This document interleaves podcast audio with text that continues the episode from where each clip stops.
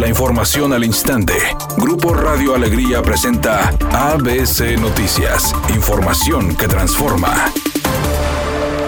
El secretario de Salud en el Estado, Manuel de la Odio, a conocer los lineamientos para la realización de las actividades del 5 de marzo al 2 de junio para candidatos, partidos y ciudadanía en el proceso electoral. Se pide a partidos políticos contar con una persona responsable sanitaria para la realización de todos los eventos, con protocolos sanitarios en sus casas de campaña e informar a la autoridad sanitaria los eventos a realizar. El responsable contará con capacitación, quien vigilará que personal y asistentes porten cubrebocas y lentes de seguridad, instalación y funcionamiento de filtros sanitarios, aforo en eventos interiores y exteriores, sana distancia, limpieza y desinfección de áreas y superficies, evitar saludos de mano y entrega de material promocional e impreso, uso obligatorio de cubrebocas del candidato y de su staff en todo momento, medición de temperatura y aplicación de gel antibacterial a colaboradores y asistentes, evitar concentración masiva de personas, especialmente a grupos vulnerables y en eventos de campaña, mantener sana distancia y respetar el aforo, horarios no más de cuatro horas, sin grupos de animación o musicales ni alimentos ni cánticos o actividad física. En eventos a puerta cerrada, aforo estipulado con tapetes desinfectantes, toma de apertura, área ventilada y a partir de mañana prohibido realizar mítines o actos de campaña en plazas públicas, esplanada de los héroes, entre otros lugares. Para los asistentes a eventos de campaña obligatorio, el cubrebocas, lavado constante de manos antibacterial, tomar temperatura, sana distancia, no asistencia de niños, indicando que se realizarán operativos para constatar el cumplimiento de estos lineamientos.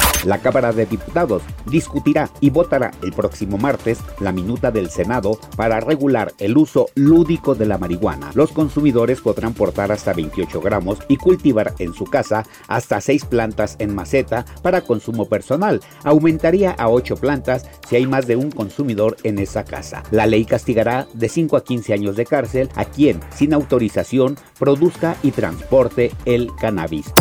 Editorial ABC con Bernardo Pérez. Este viernes empiezan las campañas políticas y en Nuevo León se juega la joya que es el gobierno estatal. Los electores del estado deberán valorar quién es la persona indicada para llevar las riendas, pero dos temas que no deben olvidarse son la recuperación económica y la seguridad. El año pasado Nuevo León perdió casi 30 mil empleos por la pandemia. La pregunta es cómo vamos a recuperarlos. Y en cuanto a seguridad, el año pasado se reportaron 87% más homicidios en la entidad que en el 2014, el año previo a las pasadas elecciones. También eso, los candidatos nos tienen que decir cómo piensan corregirlo. La actividad de la jornada 9 del Guardianes Clausura 2021 termina esta noche con una doble cartelera. En punto de las 19 horas, Club Necaxa recibe a Club Pachuca en el Estadio Victoria, mientras que a las 21 horas, Santos Laguna visita el Estadio Olímpico Universitario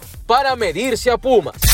El cantante Mane de la Parra, quien actualmente protagoniza la telenovela ¿Qué le pasa a mi familia? al lado de la señora Diana Bracho, dijo que está muy contento con los resultados que está teniendo el melodrama, que aunque no es su fuerte la actuación, trata de hacerlo lo mejor posible y al parecer al público le está gustando. Dijo que anhela volver de lleno a la música y tener presentaciones en vivo, pero que esperará a que este proyecto termine y sobre todo a que el coronavirus permita volver a estar frente a su público.